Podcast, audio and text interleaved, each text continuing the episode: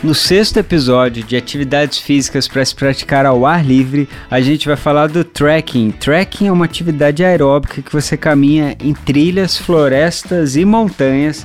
Pode ser praticado por qualquer pessoa, porque é uma atividade de baixo impacto. Ela não tem restrição, a não ser o grau da sua trilha que você vai praticar.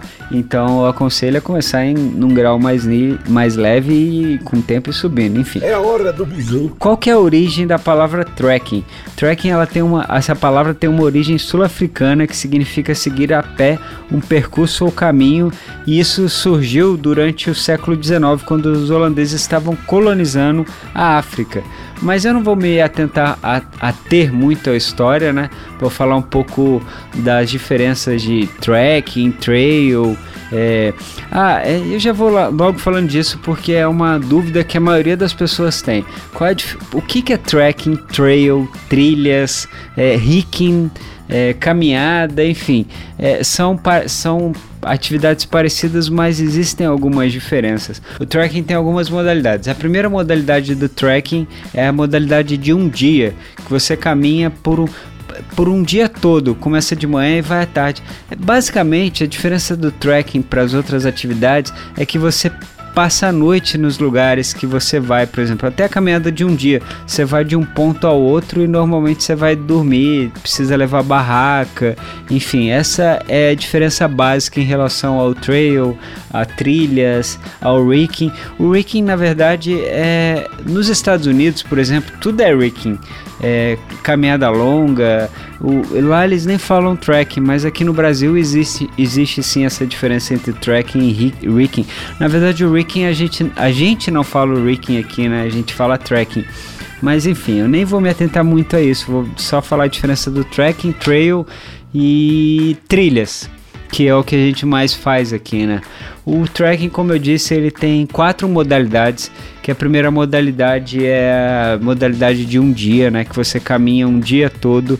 A segunda modalidade é a longa distância ou travessias, que aí normalmente são mais alguns dias caminhando, aí você pernote, pernoiteia um, dois dias, é, caminha um dia, dorme outro, caminha outro e dorme mais outro, enfim. E aí a, é, essas são modalidades de lazer que não há competições para isso. Então, assim, eu aconselho a, nessas modalidades você ter um preparo de acampamento é você pensar num acampamento que você vai levar nas costas, porque normalmente um acampamento que você leva vai de carro, você leva coisa pra caramba e tal, uma barraca gigante, leva a sua casa. Mas no trekking você tem que pensar num acampamento onde você possa levar a sua casa nas suas costas. E principalmente você tem que se, você tem que se atentar à sua a, a, navegação também, porque no trekking é primordial que você tenha conhecimento de bússola, porque às vezes o seu GPS ou seu celular não podem funcionar, podem te deixar na mão. Então é essencial, é, é, uma, é um equipamento básico do trekking. E aí os outros equipamentos são botas. No trekking eu aconselho a você usar as botas de trekking, porque diferente do sapato, a bota do tênis, né? A bota, a bota protege seu tornozelo, porque isso vai passar por muito, muito terreno diferente, buraco, escorregar. É, roupas, use roupas leves que tenha fácil transpiração. Leve roupas reservas também, claro, né? Você vai dormir, mas sempre leve roupas reservas, é, lanterna, o que mais? Alimentação é essencial, é claro, né? Ninguém fica sem comer água. É, no trekking a gente usa mais o cantil ao invés das garrafinhas térmicas. O cantil é melhor de usar no trekking, enfim. O que você não pode esquecer é o isolante térmico para você botar embaixo do seu saco de dormir.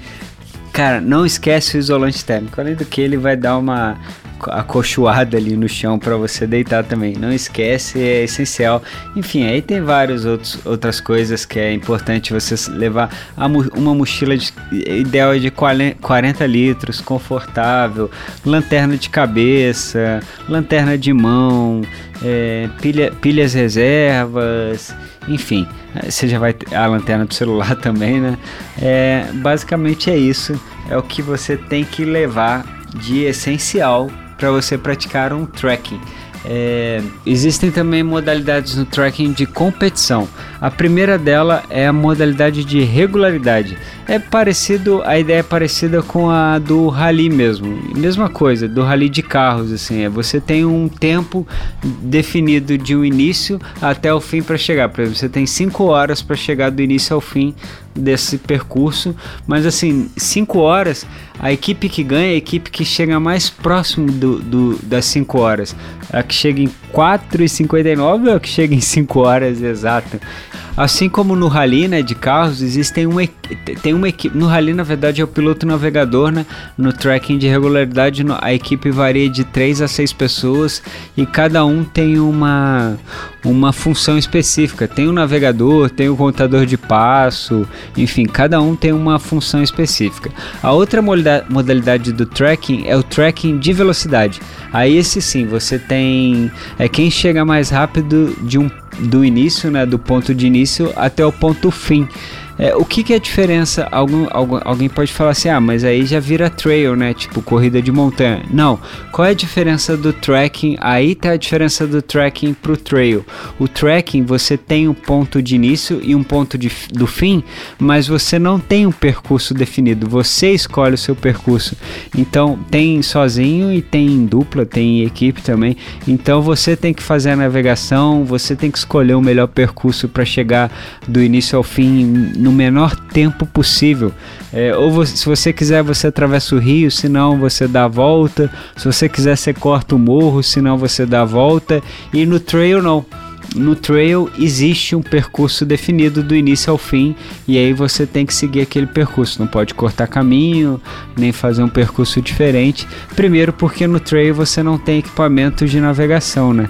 Você corre só com a sua mochila de hidratação e, e aí você tem que seguir a orientação da, da, da prova, né? O percurso que a prova deu. E aí no tracking não, meu amigo. É você, você e as duas bandeirinhas, a do início e a do fim. Bom, antes de fechar o tracking, eu, eu esqueci de uma coisa primordial que eu tinha que ter falado no início. Se você quer iniciar no tracking, é essencial que você comece com um, um guia. Nunca comece a fazer um tracking sozinho. É essencial, é primordial e é fundamental para sua segurança que você comece com um guia.